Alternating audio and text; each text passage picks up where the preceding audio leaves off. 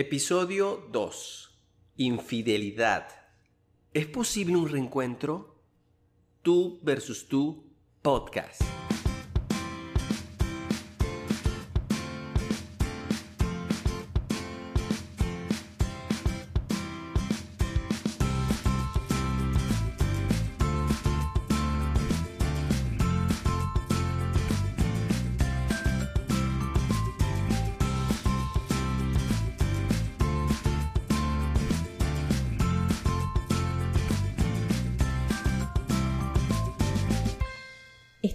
Culpa, tú no me atendías.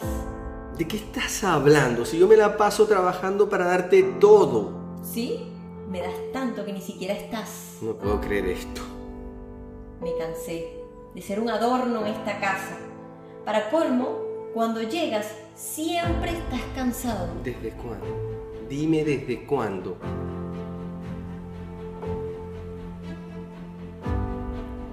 Bienvenidos a Tú versus Tú, el podcast de psicología para sentirte libre de ser tú. Con Erika Rieta, arroba psicólogo Erika, y Víctor Saavedra, arroba convictorios. En este episodio trataremos el tema de la infidelidad. ¿Sí? Luego de una infidelidad, ¿es posible un reencuentro? ¿Un infiel tiene remedio? Conociendo un poco el tema que trataremos el día de hoy, eh, describiéndolo, hablamos sobre que la infidelidad es romper un acuerdo sexoafectivo con tu pareja, faltar a ese compromiso o acuerdo al que llegaste cuando te empezaste a relacionar y al mismo tiempo comprender que la infidelidad no es un accidente, es una elección. Bueno, desde mi punto de vista, para mí la infidelidad es cualquier acción que yo deba estar compartiendo únicamente con mi pareja y lo esté llevando a cabo con otra persona a escondidas, como cariños, detalles, eh, sexualidad, sentimientos. Y realmente es un error, porque si ya yo llegué a un tratado, a un acuerdo sexoafectivo, como lo planteamos primeramente, claro que lo es. Ok, entonces tú me haces preguntarme qué es y qué no es ser infiel. Claro que sí, justamente podemos decir que, a ver. A ver, por ejemplo. Un ejemplo. Un ejemplo. Me encantan los ejemplos. un like en Instagram es una infidelidad. No, No. un like en Instagram no es una infidelidad. Eh, digamos que se puede apreciar la belleza del otro siempre y cuando yo no quiera conquistar esa belleza. Porque con cuántas bellezas nos cruzamos en la vida, ¿no? Ok, ok, pero sé que hay muchas personas que toman la acción de un like como si fuese un acto de infidelidad, incluso un, un acto completo, que incluso podría suponer la idea de un intercambio sexual completo. Bueno, compañero, por eso es que estamos haciendo este podcast, ¿no? Para tratar, digamos, primero de ordenar nuestras ideas tanto como personas y como terapeutas, pero también acompañar a las personas que conozcan más sobre este tema. Y es que es importante también colocar límites a lo galán o la coquetería del otro, especialmente si se sabe o hay conocimiento de que está en pareja o es casado o casada, ¿no? Sí, de acuerdo. Y porque dices eso justamente, ahora pienso que hay personas que entienden o no diferencian, mejor dicho, entre amabilidad y coqueteo. Me pasa. Es Te decir, pasa. Personalmente hablando, A ver. eh, sí siento que hay algunas personas que, bueno, como trabajo en el medio social y trato con tantas personas, a veces una sonrisa de amabilidad se pudiese confu- confundir con el coqueteo. ¿Te ha pasado? Me pasa también, sin duda, sin duda, sobre todo cuando mm, uno tiene una naturaleza abierta, comunicativa, se puede pensar Sociable. que, exacto, sociable, se puede pensar que uno está coqueteando y no lo es. Lo terrible es cuando lo piensa tu pareja, que no lo asume, no, no entiende, Como quizás. en tu caso, que eres tan buen anfitrión siempre que la gente pudiese considerar o pudiera considerar que, bueno, como que no es por allí, ¿no? Ujú. O malinterpretarlo también. Así es, así es. Y mm, como te digo, me pasa, y bueno, ya ves que lo- lo- los malentendidos nos llevan a creer justamente que estas situaciones pueden ser propicias o que, o pueden entenderse como que si ya existiese una infidelidad explícita con, con este tipo de acciones. Ahora, eh, también sé que mucha gente confunde, o mejor dicho, se plantea en casos como este, por ejemplo, eh, te habrá pasado que tú tendrás seguro buenas amistades, pero también tendrás amistades entrañables. Quiero decir con esto que siempre hay alguien cerca de nosotros que es muy, muy buen amigo, que fue nuestro confidente y que a la fecha lo puede seguir siendo. Te lo tengo, compañero. Te lo tienes. Entonces, ¿qué sucede? Eh, cuando tú de alguna manera conservas esas amistades y le dices a tu pareja, me voy a ir a ver con un gran amigo, una gran amiga, sobre todo si son del género opuesto. Del género opuesto, bueno, puede suceder que se prendan las alarmas. Más aún si no conoce la historia que has tenido pues con esta persona en función de amistad, ¿no? Como que no conoce realmente lo que esa persona significa para ti o en qué momentos te ha acompañado o en qué momentos tú has acompañado al otro. Eh, e incluso si son del mismo género pasa igual, porque es como me estás quitando el tiempo con mi pareja, ¿no? Algunos nos pudiesen ver así y eso es como, bueno, siempre y cuando yo vea que tú estás haciendo cosas que podrías estar haciendo únicamente conmigo o, estás restando mi atención, también podría sentirme como, como, amenazado o amenazada. Así es, lo importante en este punto, ah, para los que nos están escuchando, es entender en principio que hay que saber distinguir este, el acto de aquel que no es en lo absoluto una escena o un acto infiel. Y si nos queda claro que un like en Instagram o en cualquier red social no significa una infidelidad, entonces nos tocaría explicar que sí es una infidelidad y mejor dicho, cuáles son los motivos por que las personas empiezan a ser infieles o están propensas a cometer un acto de infidelidad. Sí, ¿de dónde viene como, como la raíz o el origen en el cual comenzamos a desenvolver este o a fijar estas conductas eh, de infidelidad? Eh, digamos, en el momento en el cual se empiezan a formar y a programar en nuestro sistema, eh, tanto mental como psicológico, conductual, y es justamente, por ejemplo, en la carencia de autoestima y seguridad.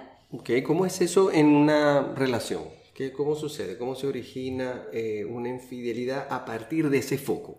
Bueno, por ejemplo, si tenemos heridas de la infancia, también podríamos decir que el compensar estos vacíos emocionales eh, con diferentes parejas me permiten a mí entonces cubrir los vacíos de la infancia, los vacíos de mi inseguridad o el, digamos, el, el reforzarme que soy valioso, que soy importante, mi autoconcepto, mi autoimagen, el otro lo está haciendo. E incluso es curioso, pero algunas personas pueden ser infieles con y en número de parejas, ¿no? Pueden haber tres parejas y cada una cubre un vacío en particular, bien sea una me hace sentir seguro, el otro me hace sentir amado, el otro me hace sentir admirado y, de allí básicamente es que nace esta, eh, estos programas, ¿no? por, cual, por lo cual empezamos a desenvolver lo que es la conducta de la infidelidad y el no estar realmente preparados para la monogamia también. ¿no? Otro motivo, escuchándote, me haces eh, recordar algunas situaciones en las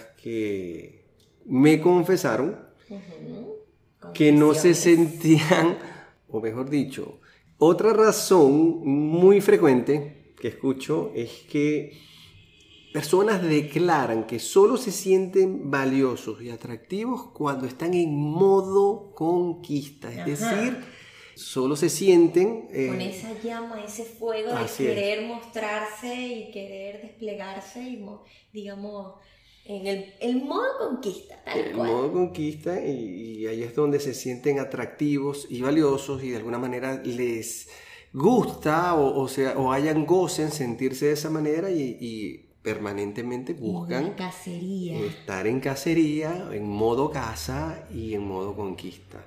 Otra, otra también de las que escucho frecuentemente es que hay personas simplemente que no están preparados para la, monogamia, Erika.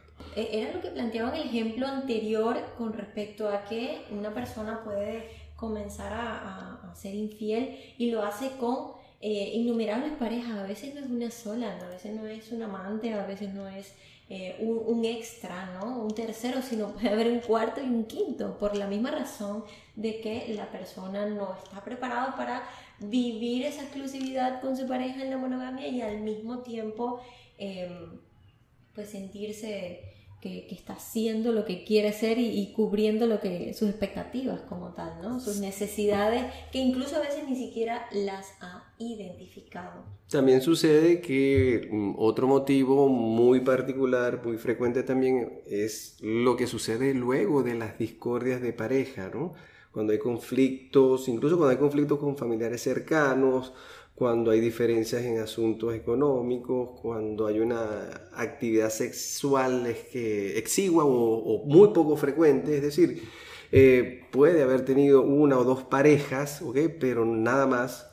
Y entonces hablamos de personas que necesitan vivir más experiencias y toman el camino de la infidelidad como una alternativa, ¿no? Una alternativa para buscar esas experiencias que quizás no encuentren en su propia relación. Luego también sucede que hay de, alguna manera em, trastornos hormonales, disfunciones, alteraciones neuroendocrinas que te, de alguna manera te condicionan o, hacen que, puedas estar más expuesto a este tipo de, situaciones. Pero creo, creo que básicamente es eso, eh, es discordia de pareja, situaciones de no conformidad entre parejas, que em, tienen obviamente una, un desenlace mm, más dramático en, en, escenas de infidelidad. Fíjate que lo que planteas me hace recordar algo que he escuchado mucho en consulta y es justamente que si por ejemplo de parte del hombre dicen es que yo a mi, a mi esposa no la puedo mirar eh, con ojos tan salvajes. por ejemplo, ¿no? Yo, yo, miro a mi esposa como una dama en cambio, la mamá de mis hijos. Exacto. Eh, eh, no le quiero hacer daño, no quiero mostrarle como ese deseo como más pasional, eh, por ponerle un nombre. ese lado tan salvaje, ustedes saben de lo que yo estoy hablando. Entonces, bueno, dice en cambio con la otra yo puedo ser más... Entonces, del, desde el lado femenino me plantean, es que me da pena me da pena mostrar eh, esa femenidad que yo quiero desplegar. La relacionan como no me quiero ver como una mujer fácil, a pesar de que sea una relación de matrimonio por años o de noviazgo, algo que se vea realmente formalizado, aún así se sienten que el estereotipo social es que tú te portas bien eh, dentro y fuera de la cama, ¿no? Sí, Entonces, claro, la mujer decide en algunas ocasiones ser infiel porque encuentra una pareja que les despierta ese lado femenino de gozo que realmente no han podido descubrir dentro de su matrimonio, por ejemplo, por lo mismo de que me ven como una dama. Mm, esa conducta que tú expresas, esos temores de esa mujer que teme ser, eh, desplegar la, su guion sexual, desplegar su potencia sexual, mostrar su goce y disfrutar sobre todo Porque de se su libre, exactamente, disfrutar de su libre sexualidad por temor justamente la esconde, por vergüenza la esconde, porque no se siente segura de cómo va a recibir su pareja esa propuestas. Esas propuestas y siempre hay alguien cerca que quizás le haga un puente y quizás le dé, le brinde esa opción, ese puente, ese placer. Y llega el desconcierto, llega el desconcierto, llega el desconcierto del propio hombre que no entiende cómo si se le ha dado un trato en su cabeza, por supuesto, digno de dama, se le ha reconocido socialmente, se le ha eh, reconocido públicamente, familiarmente como la pareja, como la esposa, como la... La legal. sí, esa es la palabra, la legal, no entiende cómo, eh, cómo es posible que haya infidelidad por parte de, su pareja. Y, siento que en parte también, de, esto lo comento basado en, los casos clínicos que llegan a consulta, el hecho de que cómo les sorprende especialmente a hombres que son muy poderosos, que la mujer decide ser infiel con alguien, mm, digamos, con otro estatus social, por ejemplo. Ok, ok, sí, sin duda, sin duda. Eh, siempre crea desconcierto porque eh, de alguna manera eh, estamos hablando ya de un perfil muy concreto, de un hombre que es proveedor, de un hombre que probablemente haya ayudado al, desarrollo, a la evolución económica, financiera de, su pareja, y obviamente eso marca un, listón, ¿no? Un listón, un estatus, una alta expectativa sobre el otro y eh, descubrir... ¿Cómo pudiste irte con ese don? Exactamente, y descubrir que la persona con que fue infiel no cumple o califica en la misma dirección puede ser desconcertante, frustrante. Em, y crear muchas incertidumbres y preguntas como, ¿qué tiene él que no tenga yo? Por ejemplo, ¿qué tiene él que no tenga yo? Eh, y míralo también del lado contrario, ¿no? O sea, cuando, por ejemplo, el hombre eh, es infiel con una mujer que en comparación con la esposa o como tú dices, la legal o, la, o su novia o el tratamiento que quieras imaginar, eh, es entre comillas menos atractiva físicamente, eh, vaya que representa para esa otra mujer una situación complicada de entender, al menos de entrada, y confusa. ¿Será la sumisión? Probablemente. ¿Será que sí se ajusta al rol que yo quiero que se ajuste para una pareja? ¿Qué más será? ¿Será que sí la puedo controlar? Sí, ¿será que qué tiene ella que no tenga yo? Mira, ¿será que cómo te fijas en alguien que, como te decía, es menos atractiva que yo? Y no solo lo atractivo, también a nivel intelectual o de desarrollo como tal podría ser. Que no le quita la valía a nadie, pero habla mucho de que genera interrogantes en el otro, ¿no? Así es. Ahora, si estamos hablando de todas estas situaciones que suceden en torno a la infidelidad y quienes nos escuchan están pasando de alguna manera por una situación de infidelidad, entiéndase, siendo eh, el infiel, siendo la persona que es engañada o incluso siendo el tercero. ¿okay? y triangulando de este modo, siendo el amante. Ellos se preguntarán en todo caso que además de lo que hacen en esa escena, bueno, ¿cómo, cómo rescato esta situación para mí? ¿Cómo salgo de ella? O de alguna manera se harán preguntas relacionadas a cómo es que yo estoy aquí y por qué, ¿no? Y en este sentido lo, lo, lo que creo que es importante aclarar en este, en este momento es todo acerca de los tipos de infidelidad que eh, comúnmente eh, vemos, vemos, conocemos y, llegan a, ser motivo de consulta en estos espacios terapéuticos. Incluso identificar el tipo de infidelidad que estamos vivenciando eh, nos ayuda también a considerar las posibles soluciones o no, los posibles reencuentros o no y entre el primer tipo de infidelidad tenemos la aventura. La aventura. Tuviste una aventura. Tuviste una aventura, fue un momento, una aventura se caracteriza por no tener un vínculo emocional. ¿Dónde pasan estas aventuras? Una noche de copas, una Exactamente, una noche de copas, salimos a una fiesta entre amigos, incluso cuenta también las despedidas de soltero, que es una aventura, cuenta aquellos camping donde íbamos adolescentes a pasar el verano. ¿Estás recordando? Por favor, ¿ok? Eh, recuerda también este, situaciones en las que simplemente em, por entretenimiento, un fin de semana, conociste a alguien, tuviste una, pequeña aventura, un Incluso encuentro. una pequeña pelea o una pelea que hayan tenido una pareja y cada uno agarra por su lado como para respirar Así es, para respirar y bueno, sucede. Y la venganza fue ah, inconcebible. y, eh, pero sabes qué, compañero, algunas personas en consulta plantean, estoy hablando más como de forma estadística, ¿no? Eh, por mayoría, que esta, este tipo de infidelidad es como más perdonable. ¿Será porque no hay mm, vínculo. No hay vínculo, eh, requiere solo de poco tiempo, lo que significa... Una horita, puede ser de una hora, de una noche, de unos sí, días. Sí, y, y, no hablamos del ciclo en donde se, se, se, consolida como tal, ¿ok? Hablamos del momento en que saliste, que 8, 3 horas, conociste a alguien, tuviste una aventura, no pasó nada, entre comillas. Sin pensar. Pero ahí pasó y no hay vínculo emocional. Es como... Lo pensé. Y en como lo conocemos se llama sexo casual. Sexo casual en un momento donde hay un conflicto en la pareja, una situación, y se toma la vida del sexo casual como una salida. ¿okay?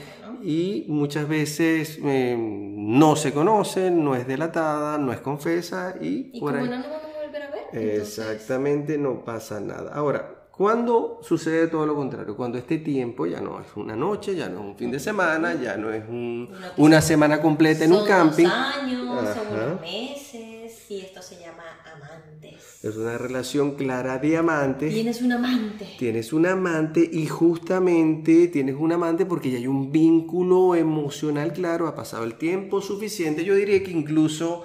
Eh, más de un mes, dos meses, estar con dos meses con una persona, creo que es el tiempo ya suficiente para que tú digas, oye, tenemos algo, no sé qué es. Obviamente no somos pareja, este, cada quien sabe en qué se está metiendo, pero no, no, no, no, no. Esta no infidelidad, compañero, es pensada, planificada, como dicen por ahí, con premeditación y alevosía. Claro que sí, y está de más decir que son encuentros concebidos este, eh, con libre decisión de... Elección y aún así conociendo las consecuencias, siguen.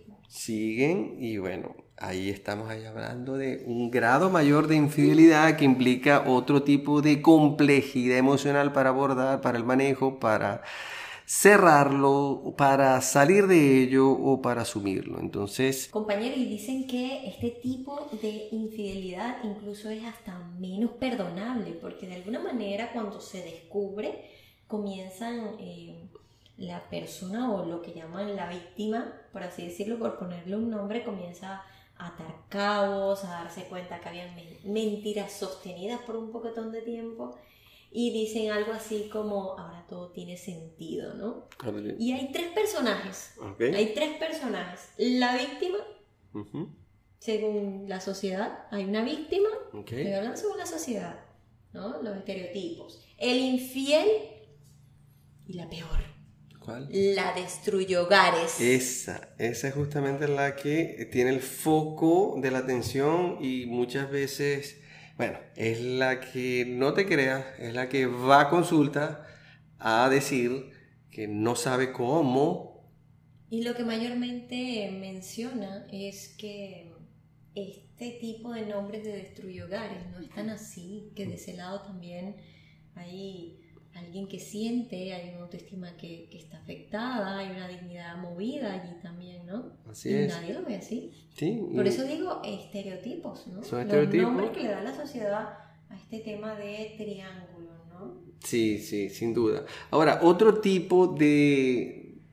Infidelidad. Es la virtual. La virtual. Muy, muy... Eh, de moda en pandemia. De moda en pandemia, contextual, porque, bueno, supone un, intercambio eh, afectivo, afectivo eh, vía herramientas de mensajería, como por ejemplo puede ser Zoom, puede ser Skype, puede ser WhatsApp, todo, todo, el teléfono. Y es que es muy fácil, compañero, súper fácil. Es fácil porque tú solo necesitas un aparato electrónico para conectarte con una persona. Hay muchísima cantidad de aplicaciones y páginas donde puedes crearte un perfil em, para conocer personas y algunas decides encontrarte con ellas, otras no. Eh, incluso no se requiere ni inversión porque tú estás eh, siendo infiel con una persona de forma virtual y no, no sales a comer, eh, no sales a compartir.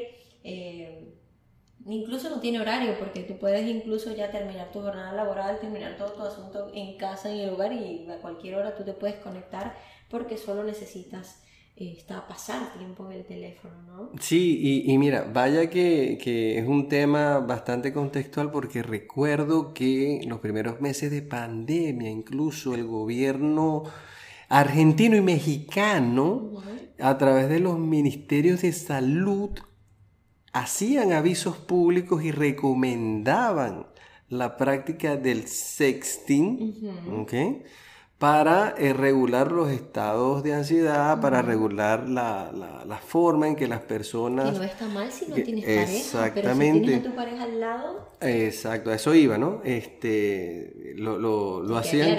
Sí, lo hacían con una intención de bajar los niveles de ansiedad, incluso habían portales, recuerdo, que eh, recomendaban eh, prácticas para hacerlo de una mejor manera y que además te colocaban un enlace hacia un portal de denuncias en caso de que pudiese ser víctima de eh, delitos tecnológicos como por ejemplo que tus fotos salieron por ahí a algún lugar.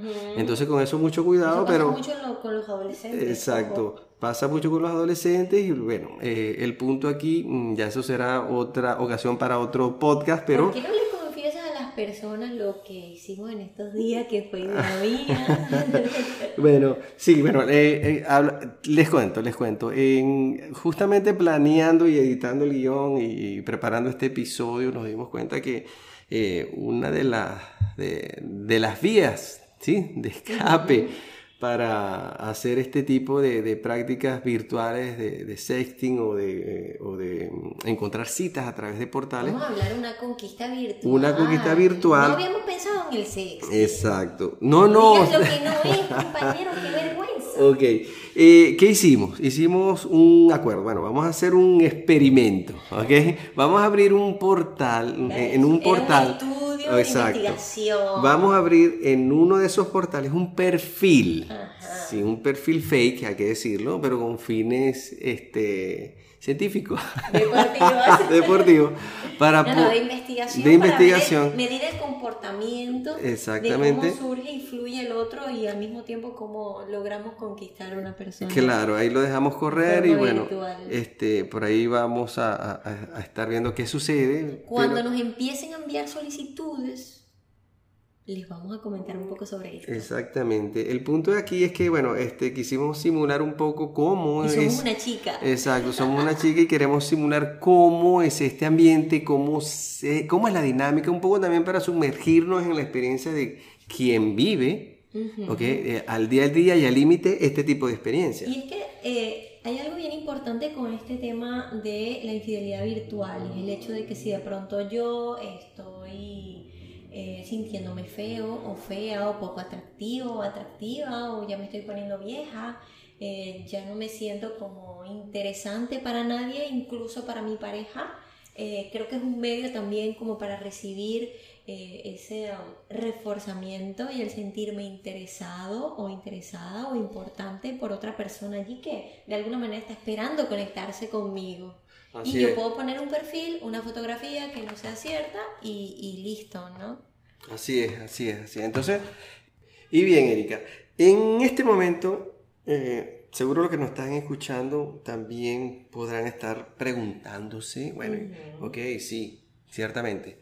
Sé del tipo de infidelidad de la que estamos hablando, quizás alguna vez la haya vivido, bien sea desde... Escribimos. Exactamente, bien sea desde el papel de víctima engañada, o la rompe hogares, o la rompe relaciones, pero eh, justamente por saberlo quiero de alguna manera ser más precavido para que esto justamente no me suceda. Y estar consciente de... De este, una amenaza latente de infidelidad, y el cómo saber, ¿no? Evitar que esto ocurra, pero para eso tengo que conocer cuáles son las conductas que presenta una persona infiel. Una persona que ya es infiel, ¿ok? Eso es importante aclararlo. una persona infiel. Así es, así es. Una de ellas es el... La mujer se pone muy malhumorada. E en el caso de que sea un hombre también, yo creo que es un tema de, género compartido, ¿no? O sea, cuando tú te das cuenta o empiezas a observar ese cambio de humor, ese, ese, humor obstinado, cierta... Intolerante. Intolerante, poca paciencia. Incluso cuando representa un contraste al estado de ánimo natural de la persona, bueno, de repente se puso sí, irritable. Si un obstinado de naturaleza, Exacto, es otro tema. Puede solaparlo, claro, pero ya cuando hay esos cambios de humor drásticos, vaya que eh, es, una, es un claro indicio de una posible eh, un posible acto de infidelidad oculto ahí, ¿no? Otra de las, de las conductas es la variación en la frecuencia sexual del, de la pareja. miden mucho. Cuéntame un caso de eso, por ejemplo. súper alerta con eso. Por ejemplo, en el caso de que había una frecuencia, podría disminuir. O en el caso de viceversa, que no había una frecuencia podría aumentar porque yo me estoy estimulando con alguien que de pronto me, me cree interés, que me aumente la libido y entonces obviamente yo puedo tener mayor deseo de encuentros sexuales. Sí, haciendo la aclaratoria que aunque tú mantengas la frecuencia y no sea este el caso, también puedes darte cuenta del ánimo de la persona mientras está en el acto, en el coito, en, el guion como tal, ¿no? Porque está bien, puede estar simulando que quiere o eh, manteniendo la frecuencia en número y volumen, pero no está ahí. La persona no está ahí. Tuve un caso, Víctor, en, el que la, la mujer me dijo algo así. No puedo creer cómo hacía para estar con las dos porque incluso estando conmigo a veces era difícil como que aguantara tanto, ¿no? Claro, entonces eh, una de las mayores señales para ambos, tanto como para el hombre y la mujer, es darse cuenta que en el caso de, que sea el hombre quien no esté estimulado, quien, quien, puede ser percibido como ausente, eh, es no abordarlo, es, darte cuenta que hay una mecánica, una, una, rutina automática que, bueno, se limita a lo que sabemos que sucede en, en, la cama. Y en caso contrario es una mujer que está ahí ausente, eh, de alguna manera dejándose guiar eh, en silencio y que eso puede contrastar mm, claramente, exacto, por cumplir está mirando el techo simplemente y bueno, eso puede parecer una situación extraña, ¿no?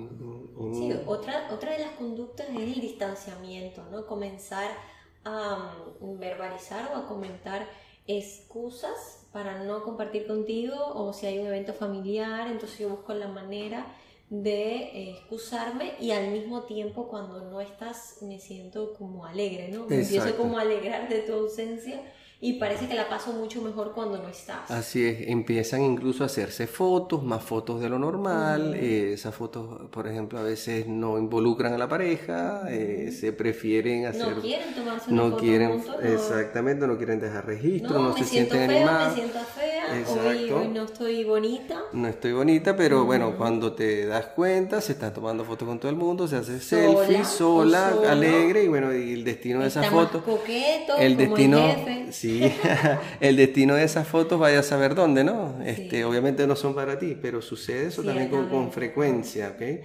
Sí, hay una preocupación constante o más intensa en relación a la apariencia, ¿no? Como, como si fuese una motivación que nació de forma inesperada y repentina por de pronto cuidar de mi físico, hacer actividades deportivas o cuidar más mi alimentación eh, y bueno, tanto hay cambios de horario también, ¿no? Ya anteriormente tenía una rutina, ahora esta rutina está ajustada a un número de actividades que anteriormente no hacía, en la, en la cual excluyen a, la pareja. Y hay nuevas amistades, empezaron a aparecer amistades de la nada, como para seguir excusándome que, eh, digamos, para buscar tiempo, ¿no? Otra también es que empiezas a recibir llamadas de una misma persona, este, cambias la línea del teléfono, la actitud, el nombre. cambias nombres en el directorio del teléfono. En decir la bebé, entonces se llama Pedro. Pedro, también luego... Pedro, el del aire. Pedro, Mecánico. Pedro Mecánico es un clásico, ¿ok? este, es un clásico de de estas historias de... Pero Víctor, a veces incluso las personas infieles colocan su teléfono en modo avión para que no suelen las notificaciones o colocan su teléfono en vibrador o en silencio. Eh, y si tú lo ves, mira, una de las cosas que para mí eso es la revelación. A ver. Están con el teléfono y luego se ríen solos y después tú les preguntas y te lanzan una excusa a la defensiva. ¿De qué te ríes? De nada, nada aquí, un chiste, ¿no? Los muchachos aquí en el grupo. Ahí hay infidelidad. No, no me suena. Pero vaya que sí comparto contigo el tema de- de- del celular. Yo creo que el celular es un- uno de los indicadores más claros de que hay una infidelidad por ahí, sobre todo cuando tienes conductas celosas con él, no te separas, lo manejas como si fuese una prótesis de tu cuerpo, te ríes como tú dices. pensamientos obsesivos, de, de pertenencia. de- Exactamente. Y luego de todo esto también hay unos indicadores muy claros cuando hay gastos en el presupuesto que son que sobregiran, ¿no? Los gastos naturales rutinarios. Eh, miras el estado de encontramos cuenta restaurantes Ok. y otros sitios. que bueno, que hablan claramente de que las cosas van en otro en, en otra dirección. Contexto. contexto, ¿no? Esas son las conductas que, que de alguna manera son las más clásicas, las que no debes dejar pasar eh, de forma desapercibida porque siempre traen algo que decir detrás de ellas mismas. Y esto nos lleva, ¿ok? Para aquellos también que, que están pasando por esta situación, que algunas de estas conductas que describimos son familiares hoy en su calendario emocional vigente.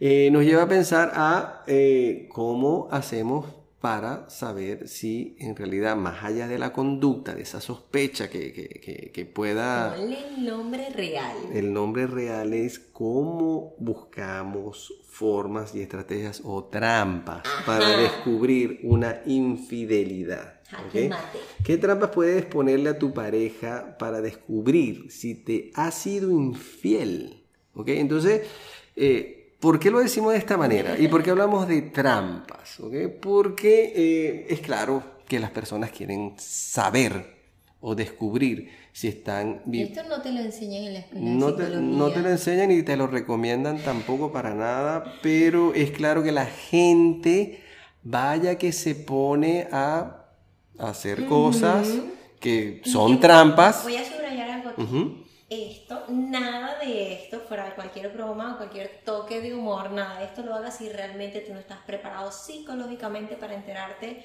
de la infidelidad de tu pareja. Así es, porque además estas son prácticas que son recurrentes, son prácticas, como les dijimos, tramposas, que mucha gente las, la, la ejecuta sin la debida orientación, tomando como riesgo eh, todo lo que se puedan llevar por delante y, en fin, no recomendamos que hagan estas prácticas en casa, pero las compartimos porque sabemos que son eh, noticias del día a día, en Exacto. conversaciones, en, en- en- en ambientes terapéuticos y además en Google. Lo en- que queremos decir es que esto no es una recomendación de estos dos psicólogos que están aquí comunicándonos con ustedes, pero sí queremos comentarle un poco sobre cuáles son esas trampas más comunes.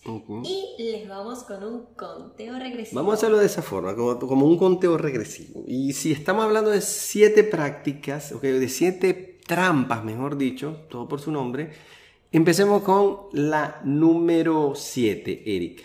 Crea una identidad falsa. Es decir, crea un perfil en redes sociales fake de una persona que pueda ser, según tu mejor visión, atractiva para tu pareja y empieza a interactuar con ella de una manera en que puedas comprometerla y rastrear tu sospecha de infidelidad. En el número 6, amenázalo anónimamente. ¿Eso significa, Erika? Escríbelo, compañero, tú eres hombre. Significa... eh, ¿Cómo te sentirías amenazado? Ok, eh, según mi experiencia y lo que he visto, eh, eso se trata de aquel momento en que tu pareja te dice algo como que o me lo dices o te hago un show públicamente. Sí, de alguna manera es una amenaza social que pudiese dejarlo en ridículo quizás frente a unos compañeros de trabajo. Familia. importante, negocios, ¿no? Familia también. Y en el número 5 tenemos pídele ayuda a tu mejor amiga. Significa que te apoyes, obviamente, en una persona de confianza que esté Yo dispuesta. voy a dar un ejemplo. A ver, dilo. supongamos que yo soy la mejor amiga de tu pareja, Víctor. Ok. Y yo te cito y te digo, Víctor, como tú y yo, tú sabes, como somos amigos y tenemos, somos amigos en común a, a tu pareja, yo me acerco y te digo, mira, ¿sabes qué? Me enteré que tu pareja ya sabe que le estás siendo infiel. Así que te voy a decir lo que me dijo. Tienes 20 tiene 24 horas para revelármelo. No. Así que te lo estoy diciendo desde ya para que lo tomes en cuenta, te lo digo porque somos panas, porque somos amigos y ya sabes, tú sabrás qué hacer. Eso es una de las prácticas más arriesgadas, ¿ok? Pero que eh, entendemos puede resultar en una clara confesión, exacto, una clara confesión para delatar un- un- a un infiel. Y en el número 4 tenemos confiscar su celular. de las más clásicas, aquella situación en la que te comprometen y que mucha gente no quiere escuchar y que suena así. Desbloquealo. Dame el celular, Dame la clave. dame la clave. En el número 3 tenemos actúa como si lo supieras todo. Significa que tú recibas, por ejemplo, una llamada de, o un mensaje de texto de tu pareja que exprese algo como esto, Tenemos que hablar. tenemos que hablar ahora. Y que sin ningún motivo o argumento te explique en la previa de lo que van a hablar. Por ejemplo, también puede resultar diciéndote, bueno, nos vemos en tal lugar, a tal hora, necesito que hablemos, ya lo sé todo. Necesito comentarte algo. Exacto. Y de hoy no pasa. Esas son claras eh, maneras de, de- de actuar como si lo supieras todo. En el número 2, verifica su rutina. Ok, Muchas veces, por ejemplo, te pueden decir, eh, voy al gimnasio, después voy a una reunión de negocios, se puede hacer recurrente al punto en, en el que tú tengas una sospecha y digas, bueno, todos los días vas al gimnasio, Y todo el día tienes que esta ruta. el bolso del gimnasio y a lo que tú abres el bolso disque para lavar la ropa, entonces te encuentras que la ropa está limpiecita y no hubo nada, porque también pasa. Exacto, exacto. Y valida simplemente, eh, sí, empiezas a seguirlo, no está en el lugar donde, do- donde dijo que iba a estar, o empiezas a seguirla y no está con las personas que dijo que iba a estar, y bueno, ahí ya hay una clara manera, ¿no? De, de Voy esa... a que mamá. Voy a que mamá, voy a, a este sitio, voy al otro, y no, no está, simplemente no está. Amiga, date cuenta. Date cuenta. En el número uno, utiliza tus encantos. ¿Se trata de qué? Cuéntame. Peligro. Cuéntame eso. Se trata de una de las jugadas más difíciles, complejas, ¿no? Incluso riesgosa. ¿Mm? Pero es como, si ya tú conoces tus encantos, entonces ve y busca al mejor amigo de tu novio. Y bueno, empieza el coqueteo y todo esto. Y partiendo de allí, entonces puedes sacarle información, ¿no? Mm, es, es muy arriesgado, creo que es lo más... Lo- Me cuesta hasta decirlo. Es una de, las- de, la- de las prácticas más arriesgadas de verdad. Y Este, puede que él en ese proceso de, de, pues, de seducción, porque aquí dice utiliza tus encantos, pues pueda decirte, ¿sabes qué? Yo me enteré que, y te lo confieso. como también te puedes meter en un problema porque de repente se resiste y entonces quedas más bien... en Dígame una- si ni siquiera sabes ni tienes pruebas Ujú. sobre esto, bueno, terrible, ¿no? Así es, así es. Entonces, bueno, eh, estamos hablando de cuándo y de qué manera eh, delatar a, a estas personas que tienden a ser infieles. Ahora, en Si el... nos ponemos serios, compañeros, ok. aquí un poquito más del piquete psicológico, Ok, ¿cuándo no perdonar una infidelidad? ok, fíjate, ahí sí me paso el switch y te digo, este, pienso en muchas situaciones en terapia, en consulta, en amigos, en que eh, se me viene a la cabeza. Por ejemplo, cuando una persona es un infiel crónico, vaya que no tienes que hacer mucho para quedarte con esa persona porque hay infieles crónicos y Es su estilo de vida. es su estilo de vida, eh, ser infiel es una condición, ¿ok? Y viven la infidelidad una y otra vez. Es muy difícil, ¿no? Este, eh, pretender que estas personas puedan de alguna manera retraerse de esa condición porque No a cambiar. no cambian, ¿ok? No, no cambian para nada. Otra, otra mm, condición, ¿ok? Eh, es la del infiel que eh, es arriesgado, es transgresor. ¿Qué significa eso? Eh, es un infiel que involucra a otros, por ejemplo, a su hijo, a su familia o algunos integrantes de su familia, amigos, los comprometen de tal manera eh, Fuertemente, porque si tienen amigos en común, si el niño no está preparado psicológicamente para ser un cómplice de Así es, así es. Entonces comprometen a otros para justificar o, sí, la palabra. Para darle base, para protegerse. Para protegerse eh, y lo que sucede es que crean incomodidades que, y, daño, y daño moral a otras personas. ¿okay? Son personas que tienen actitudes campantes y actúan naturalmente la, y viven la infidelidad como, el pan de cada día, como si nada. Otra, otra manera de cuestionarse cuándo no perdonar una infidelidad es cuando percibes en esa persona infiel rasgos psicóticos, sociópatas, es decir, cuando el infiel pasa los límites de lo moral, de lo normativo, eh, pasa eh, o transgrede las convenciones socialmente aceptadas sobre el hecho de estar en pareja o en una relación.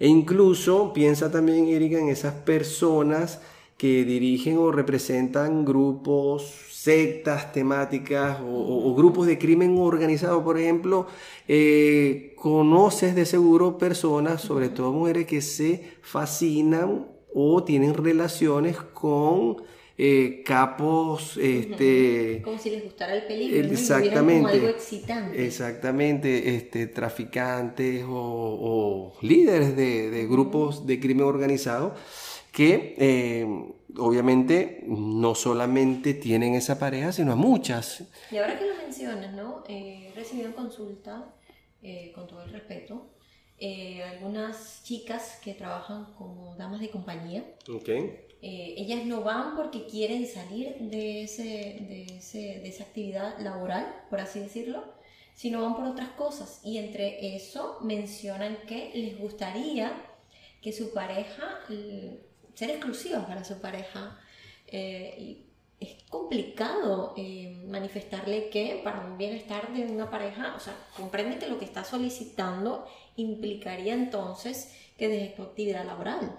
Entonces, ¿Cómo le pides algo a alguien? ¿Cómo perdonarte? Si eh, tú te dedicas a acompañar a otros y hacerlos felices en muchos sentidos, ¿no? Al placer de, con, innumerables personas, ¿no? Sí. es bien delicado, ¿no? Porque van ellas obviamente con un llanto, con dolor, porque es con esta persona con quien están vinculados emocionalmente, digamos que con los otros no.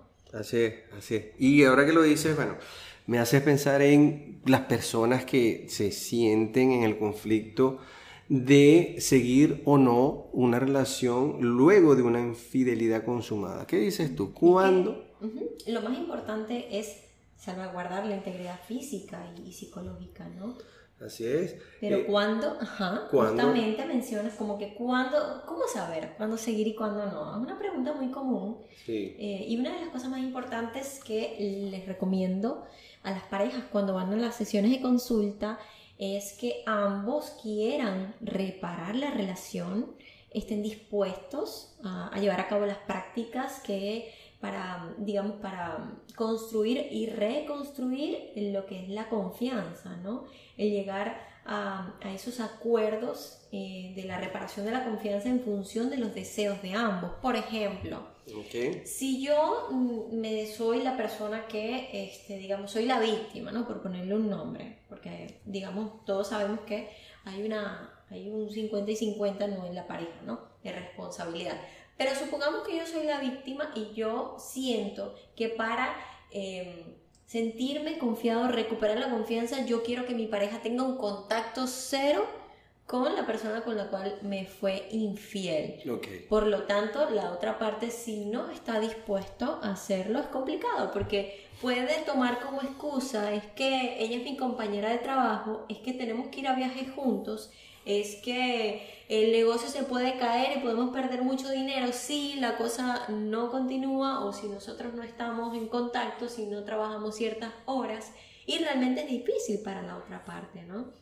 Entonces, el reconocer el dolor del otro sin minimizar las emociones, una de las cosas bien importantes para considerar si hay, eh, digamos, acuerdos y si estamos como en la misma línea del verdadero perdón, ¿no? Porque no, no se trata, sucede mucho que te confieso soy honesta contigo, te, te, pedí perdón y ya, borró y cuenta nueva, yo paso la página al día siguiente yo quiero que tú te despliegues en la sexualidad, quiero que me atiendas, quiero que te sientas cómodo, eh, cómoda conmigo en el hogar, con los chicos y que tú te, te sientas como si nada hubiese pasado. Y el hecho de haber sido honesto, más bien lo que hace es desplegarte un pocotón de mentiras que han venido acompañándote durante mucho tiempo. Sí, eh, me hace recordar lo siguiente, hay mucha gente que dice perdono pero no olvido. Sin embargo, esa no es la solución.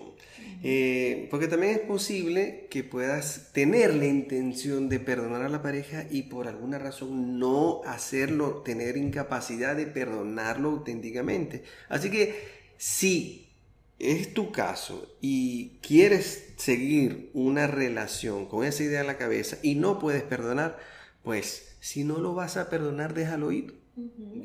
Porque también es cierto que hay personas que no logran perdonar una infidelidad por mucho argumento por mucho entendimiento de, de la situación y entonces quedamos en situaciones en donde esta persona que es incapaz de perdonar empieza a invertir el papel. Quiero decir con esto, empieza a tener este, conductas de lo que llamamos nosotros psicoterror con el otro para que se arrepienta, para hostigarlo, para hacerlo arrepentir de una manera en que nunca está satisfecha y entonces se encuentra en una situación, esa pareja, en la que ninguno puede escapar del otro y se convierte en una tragedia, en una persecución. Se agota la, paciencia y se vuelve todo un caos. Recordando que el perdón o el perdonar una infidelidad no se basa en que yo debo o tengo que continuar con esa relación. Eh, siempre les recuerdo a las personas que están trabajando en este proceso, perdonar una infidelidad es sentirte bien, trabajar en ti, en cómo tú te sientes, en repararte a ti, en construirte a ti. Y no precisamente tienes que continuar una relación. Perdonar una infidelidad es sentir o desear que al otro, bueno, que sea feliz. Y si no se sentía cómodo en la relación, pues que fluya, que haga su vida.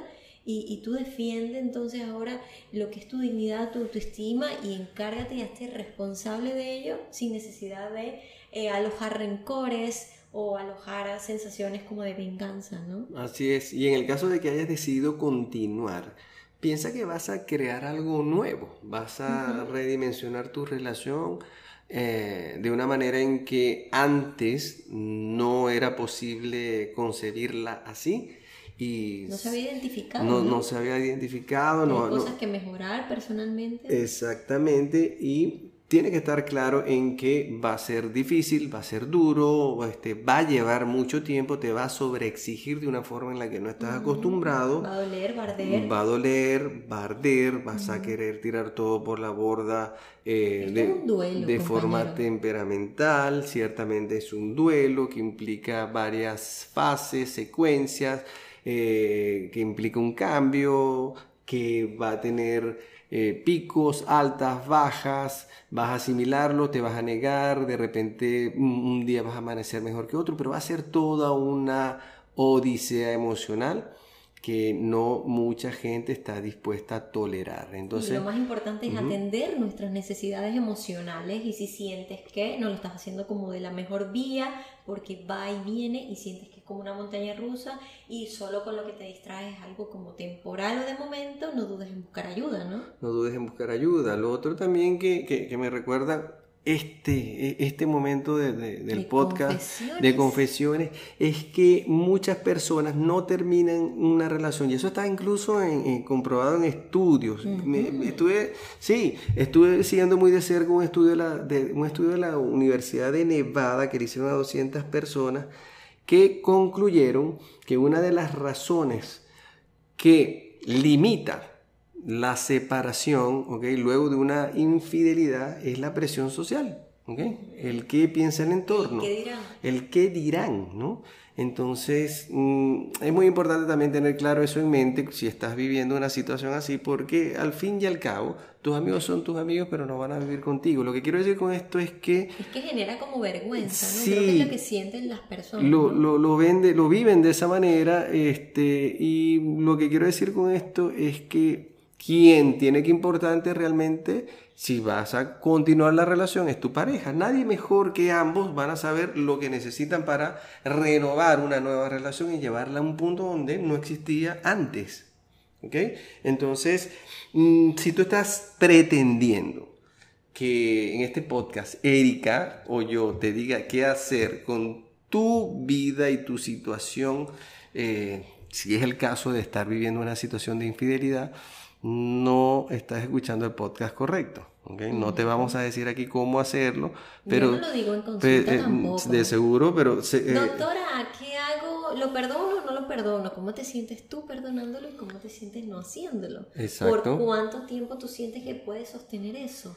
Viviendo como estás viviendo o con las situaciones que vives hasta ahora, eh, ¿te visualizas envejeciendo con esa persona en esa dinámica? Así es, así es. Y la gente muchas veces, aunque crea que está muy conectada y por eso cree que no es posible que le suceda, muchas veces no se detiene en definir esos acuerdos que tú mencionas, Erika, porque la gente por lo común define cómo vamos a ser tú y yo en pareja en una situación de relación de tal tipo o del matrimonio. Cómo se, a la gente antes de casarse, por ejemplo, habla de cómo Piensa en la dinámica sería de la casa, quién se va a exactamente, de cada cosa, pero no se ocupan en definir qué pasaría si. De hablar de la infidelidad Eh, exacto. como prevención. como prevención, de forma preventiva, pero es que además no la definen por el temor y justamente por ideas un poco este, distorsionadas, como por ejemplo, eh, no, no hablemos de eso, Erika, porque a Eso nosotros a no, nos va a pasar. Eso no nos va a nosotros pasar. somos uno más bien y eso no, si, si ponemos nuestra atención en eso, lo estamos llamando, Ajá. creyendo que la ley de la atracción y el universo y todo lo holístico y la nueva era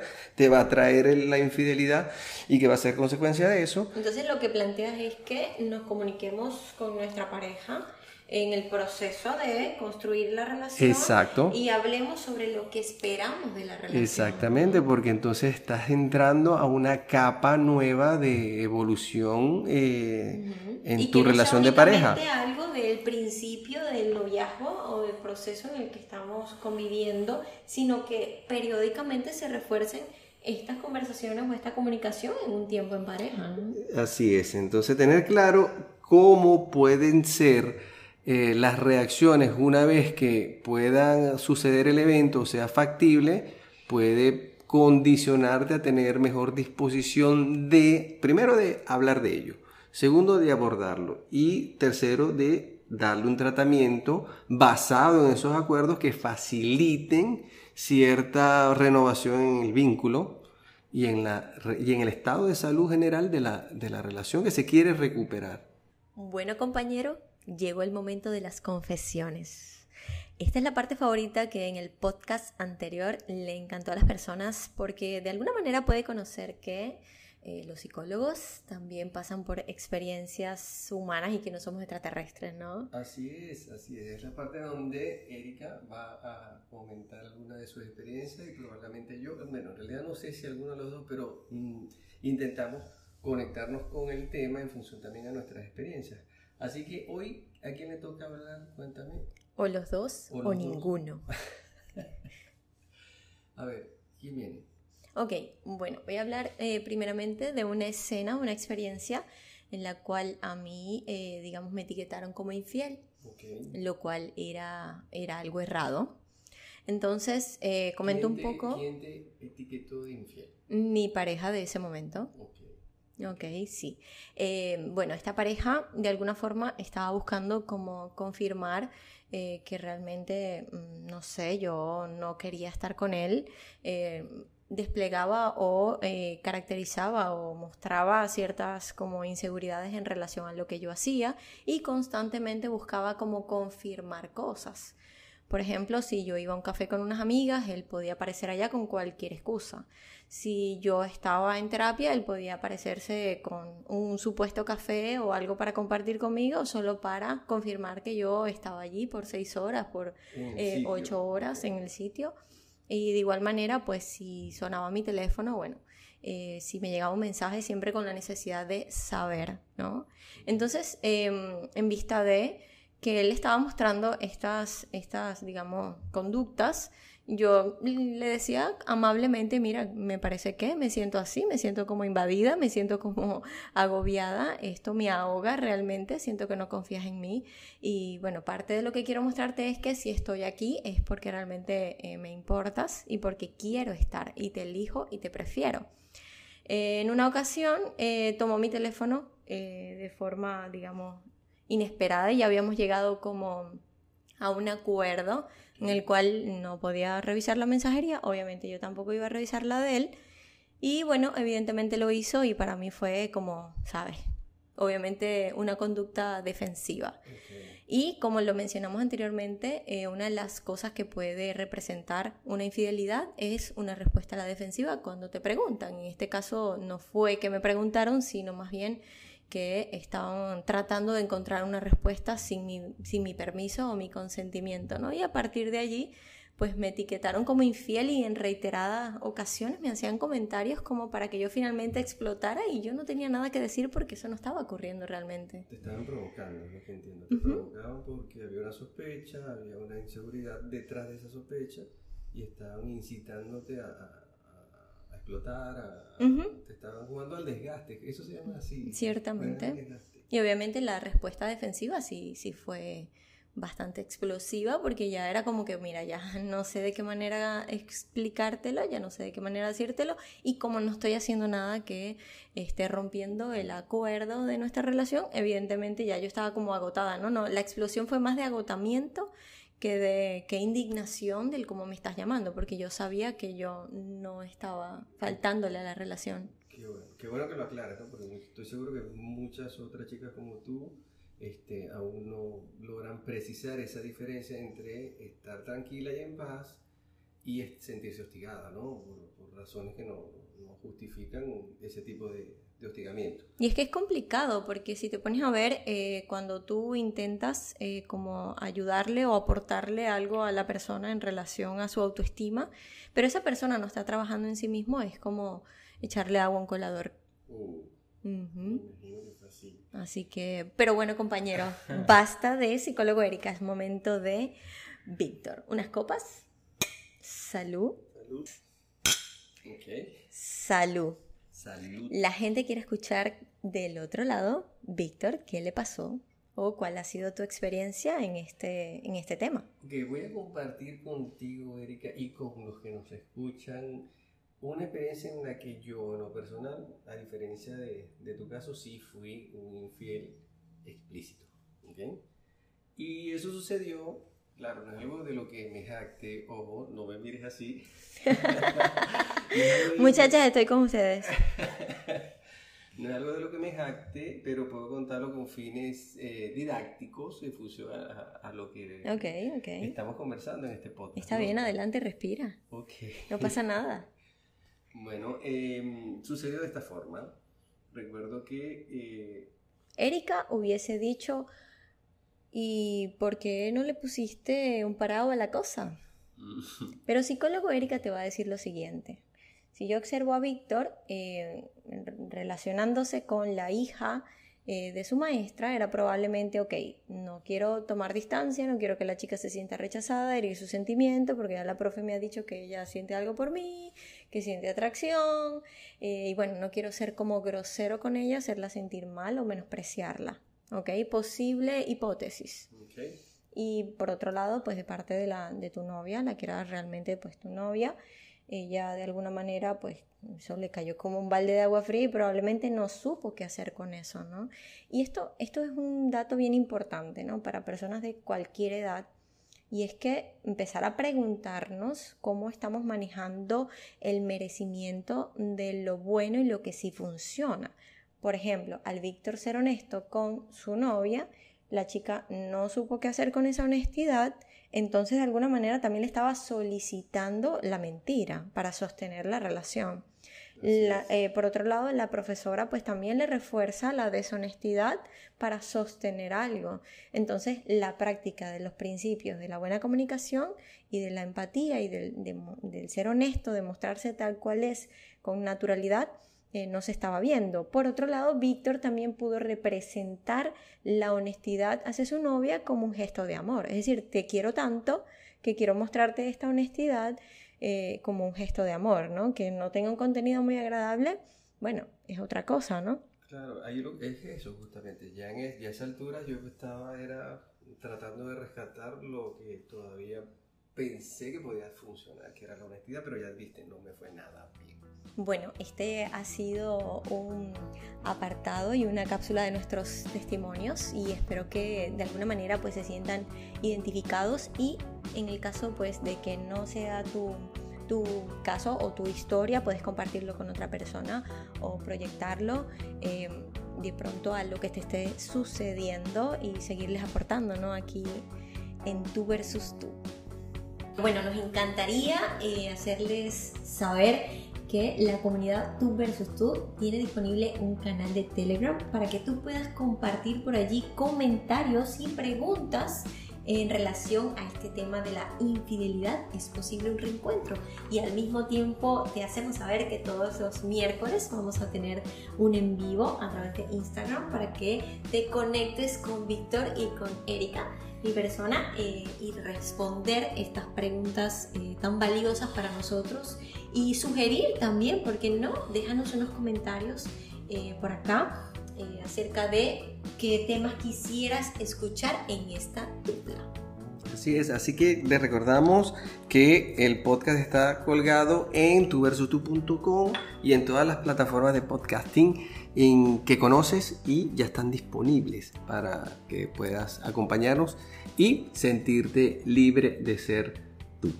Gracias por estar.